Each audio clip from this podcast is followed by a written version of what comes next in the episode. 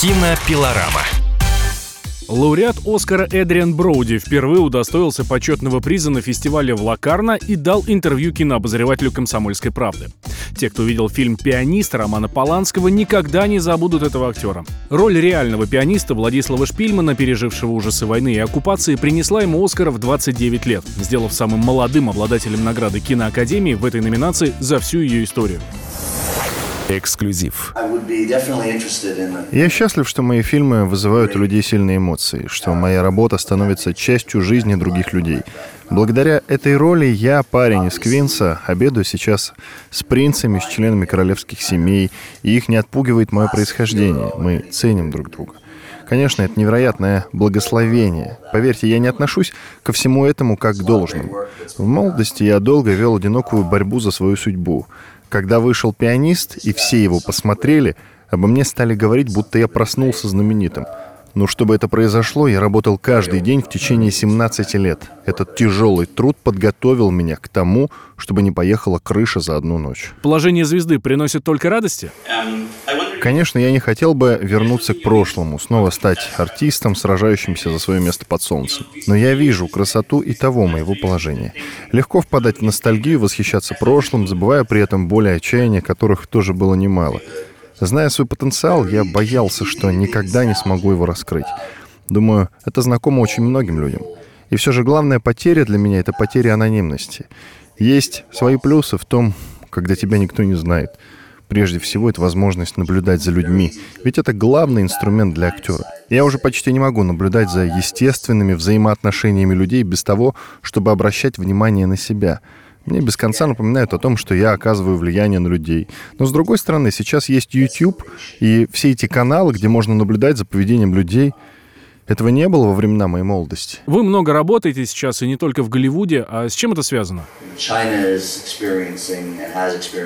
Да, я работаю в Китае, как-то даже снялся в России. В этих странах растет киноиндустрия, особенно в Китае. А мне нравится расширять границы, завоевывать новых поклонников. Во всем мире наблюдается падение цифр посещений кинотеатров, а в Китае люди, наоборот, бегут в кино. И вообще мне нравится путешествовать. Я снимался и в Индии, и в пустыне Гоби. Да много где. Я живу ради такого опыта. Могу сниматься в Германии, перейти мост, чтобы выпить водки в Польше, вернуться опять в Германию, после чего поехать в Австралию, потом в Болгарию, потом в Шанхай. Ну разве не красота? В Китае у меня друзья, которые вдохновляют меня там работать. Я только что снялся, например, с Джеки Чаном. Никогда не снимался в фильме с боевыми искусствами, а тут пришлось драться с Джеки Чаном. Что может быть забавнее этого? Возможно, мне удалось привнести что-то в этот развлекательный жанр. Ну а какие у вас отношения с телевидением? Сейчас все меньше снимается достойных независимых фильмов, таких, какие делали в 70-е годы со сложными психологическими ролями. Все эти роли ушли на телевидение, и это хорошие новости. Времена, когда актеры, снимавшиеся на телевидении, считались актерами второго эшелона, ушли в прошлое. В большом сериале у актера много пространства и возможностей создавать большую настоящую роль. Формат позволяет проследить трансформацию твоего героя. Такие роли могут менять карьеру артистов, и на ТВ сейчас много опций таких открывается. Все хотят там сниматься. Проблема лишь в том, что роли на телевидении ты должен отдать какой-то большой период своей жизни. Когда я снимаюсь в кино, я жертвую от трех до шести месяцев, чтобы погрузиться в роль, а потом освобождаюсь от нее, и мне это нравится. Мне предлагали главную роль в телесериале но я пока не могу представить, что отдам этому персонажу от 4 до 7 лет своей жизни, если сериал удастся, конечно. С другой стороны, единственная причина сниматься в сериале — это сделать его успешным. Иначе какой смысл? Я открыт для предложений, и, может быть, мне самому пора стать одним из создателей сериала, самому развивать сюжет и своего персонажа. Надеюсь, мне это еще предложат. Кстати, я сыграл недавно в сериале «Острые козырьки». У меня там занятный персонаж. Над сериалом работала очень талантливая команда актеров и сценаристов. Мне все понравилось. Но мое участие в этом сериале не отличалось от работы в кино. Оно не требовало от меня долгих лет жизни, потому что это была гостевая роль в четвертом сезоне. Какие еще роли вам интересны? Я бы с удовольствием сыграл в комиксах, если бы мне предложили действительно хорошую роль. Мне нравятся графические романы, и среди их экранизаций есть хорошие фильмы. Посмотрите, чем стал для Роберта Дауни «Железный человек» и чем стал для «Железного человека» Дауни. Он выдающийся артист, снимавшийся в независимых фильмах, сыграл в этом мега-студийном проекте и стал звездой коммерческого кино. Это все, конечно, очень интересно и соблазнительно. Я вел переговоры о чем-то подобном несколько лет назад, но это была не совсем подходящая мне роль. Главной ролью в вашей жизни была и остается роль Владислава Шпильмана в «Пианисте» Романа Поланского. Что осталось в памяти от конкретно этой работы? Она стала главным вызовом, брошенным мне судьбой, наиболее важным для меня путешествием. Я физически ощущал ответственность перед миллионами жертв Второй мировой войны. Я просто не мог исполнить эту роль плохо. Для того, чтобы сыграть голодающего человека, при этом способного играть сложные музыкальные произведения, мне нужно было самому пережить некую трансформацию, перенестись в другое пространство и время, испытать глубокое чувство потери и благодарности. Я понял, что многое в истории войны воспринимал как должное, и этому не может быть прощения. Погрузившись в этот материал, в тяжелейшую судьбу реального человека, я смог на себе ощутить те страдания и лишения, через которые проходили тогда миллионы людей. Можно представить себе страдания одного человека, страдания миллионов представить невозможно. Этот опыт разбил мне сердце и заставил открыть глаза. Я понял, что нужно сделать все для того, чтобы это не могло повториться. История, которую мы рассказали, содержала множество параллелей тому, что мой режиссер Роман Поланский испытал на себе во время войны — Поэтому ко всей ответственности добавлялось еще и это — вдохнуть правду и жизнь в его прошлое, которое он превращал в искусство. Он просто взял меня за руку и поделился со мной самыми интимными и трагическими деталями своей жизни. Вам легко возвращаться к реальной жизни после вот таких вот ролей? Когда каждый день на протяжении 16 часов погружаешься в очень тяжелый, страшный материал, это практически невозможно. Страдания персонажа наложили отпечаток и на меня. После роли в «Пианисте» я несколько лет находился в депрессии. Хотя депрессия — неправильное слово, скорее это был траур. Я оплакивал реальных людей, прошедших то, что и мой персонаж. Я был потрясен этой бездной, этим знанием, которые передо мной открылись. Я и сам принес жертвы в отношении своей личной жизни. В то время я не чувствовал, что у меня есть дом, куда я могу вернуться. Я не мог заниматься какими-то нормальными бытовыми вещами.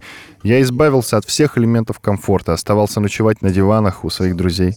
Для меня это было очень странное и тяжелое время. Вы никогда не скрывали, что родом из небогатой семьи. Оскар за пианиста открыл перед вами двери в элитный круг самых богатых и знаменитых людей мира. Да, это был ключевой поворот в моей жизни, но реальная трансформация личности произошла со мной еще во время съемок. На них я и стал мужчиной, начал понимать, кто я, кем должен стать, переосмыслил свою жизнь, нашел какие-то морально-этические опоры, которые помогли мне сохранить вменяемость после Оскара и всех остальных призов мира, посыпавшихся на нас, когда фильм вышел на экраны два года спустя. Конечно, я чувствую огромную благодарность за то, что со мной произошло, ведь до этого я был молодым артистом, которому, как и большинству артистов, приходилось буквально сражаться за свое существование. Все думают, что у артистов великолепная, богатая, легкая жизнь. Но это далеко не так. В реальности актеров, которые ведут такую жизнь, всего горстка — Большинство еле сводит концы с концами, если хотят оставаться в профессии. Творчество везде плохо оплачивается. Всегда есть страх, что тебя больше не пригласят. Ты уже не найдешь себе новую роль. Нужно искать какую-то другую работу. Поэтому я ценю как благословение то, что со мной случилось, что мои мечты осуществились. И в такой стране, как Америка, можно выйти из очень скромной семьи, но пахать всю жизнь и в результате заслужить такую награду. Надеюсь, что являюсь примером для тех, кто мечтают о том же, что и я. Я свидетельство того, что невозможное возможно. Я отдаю себе отчет в том, что обладаю огромными привилегиями по сравнению с другими людьми. И я полон уважения к тем, кто вокруг меня. Я по-прежнему стараюсь не останавливаться, рисковать, следовать своей артистической дороге. Я не пошел по накатанному пути, не соглашался на выгодные с финансовой стороны предложения. Не сужу тех артистов, кто хватается за коммерческие проекты, но я одержим желанием продолжать быть художником. Именно это приносит мне наибольшее удовлетворение. В историю Оскара вошел ваш поцелуй с Холли Берри на сцене. О чем вы тогда думали? По-моему, ни о чем. Мы были в состоянии шока. Для нас это был прекрасный момент, полный радости, свободы и любви. Я ощущал облегчение, благословение и невероятный поток любви, выражавшийся в аплодисментах и поздравлениях. Это была награда за очень тяжелый труд и, конечно, огромный сюрприз. Для меня это был один из лучших моментов в жизни, которым я, конечно, воспользовался. Личное дело.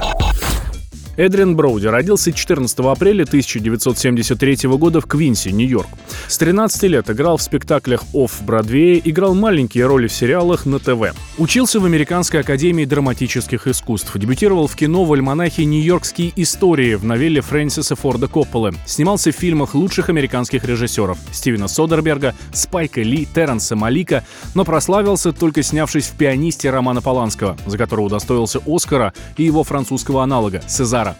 Гонорар за главную роль в «Кинг-Конге» составил 10 миллионов долларов. Был помолвлен с испанской актрисой Эльзой Патаки. Пять лучших фильмов Эдриана Броуди. «Тонкая красная линия» 1988 года, «Пианист» 2002 года, «Кинг-Конг» 2005 года, «Полночь в Париже» 2011 года и «Отель Гранд Будапешт» 2014 года. Кинопилорама. Кинопилорама.